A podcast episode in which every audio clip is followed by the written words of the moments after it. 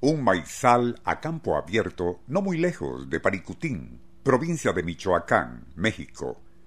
Es la mañana del 20 de febrero, 1943, y el campesino Dionisio Pulido, en compañía de su esposa, ha terminado de preparar la cosecha de maíz que al día siguiente llevarán hasta la capital.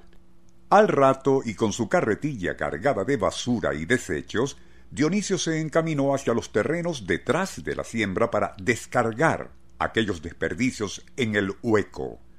Una abertura de poco diámetro que se había formado tiempo atrás y parecía no tener fondo, ya que desde que Dionisio lanzaba por allí abundante basura de todo tipo, nunca parecía llenarse. Pero aquella mañana el campesino notó algo nuevo. De su basurero natural emanaba una tenue columna de humo azuloso. Pulido recordó entonces que su mujer, muy supersticiosa, siempre le decía que a lo mejor no era bueno echar cosas en aquel hoyo que nunca se llenaba, pues a lo mejor llegaba hasta el mismo infierno.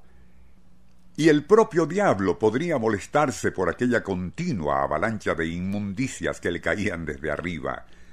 Ni imaginaba la buena crucita lo acertados que eran sus temores. Nuestro insólito universo. Cinco minutos recorriendo nuestro mundo sorprendente. Como siempre, Dionisio descargó la basura por el hueco y ya al atardecer aprovechó para sentarse no lejos de allí a descansar. Fue cuando notó que del sitio brotaba ahora una espesa columna de humo blanco. Algo tan raro que Dionisio se acercó para ver mejor aquello, y fue justo en ese momento cuando tronó un aterrador bramido. La tierra bajo sus pies se sacudió y de la boca del agujero saltó una sólida e hirviente mezcla de humo y pantano. Temblando de pavor, corrió hacia su casa y apenas llegó, un estruendo bajo, amenazante, traería consigo un violento terremoto.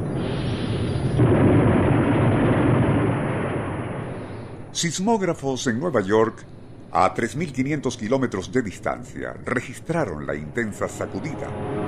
La casucha de Pulido se desplomó en el acto, y cuando miró de nuevo hacia el hasta entonces inofensivo orificio, allí se alzaba ahora un imponente dragón vomitando columnas de humo, enormes peñones, así como barro y arena hirviente. Con su esposa y tres burros, Dionisio huyó despavorido rumbo al pueblo de Paricutín, Allí, como en toda la comarca, reinaba el pánico, buscando cómo escapar de lo que ahora y en verdad parecía un infierno, con severos temblores y estampidos. Fueron afortunados al poder escapar a tiempo de lo que se había transformado en un aterrador titán que ya vomitaba lava hirviente y espesas columnas de humo asfixiante. No lo sabían, pero el volcán de Paricutín el primero que nacía en América desde 1759, continuaría su labor de destrucción sin detenerse.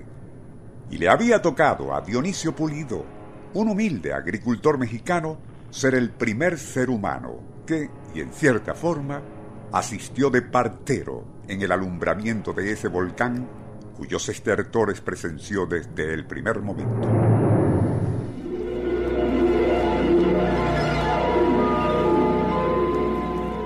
Nuestro insólito universo. Email insólitouniverso.hotmail.com Autor y productor Rafael Silva. Apoyo técnico José Soruco y Francisco Enrique Mijares. Les narró Porfirio Torres.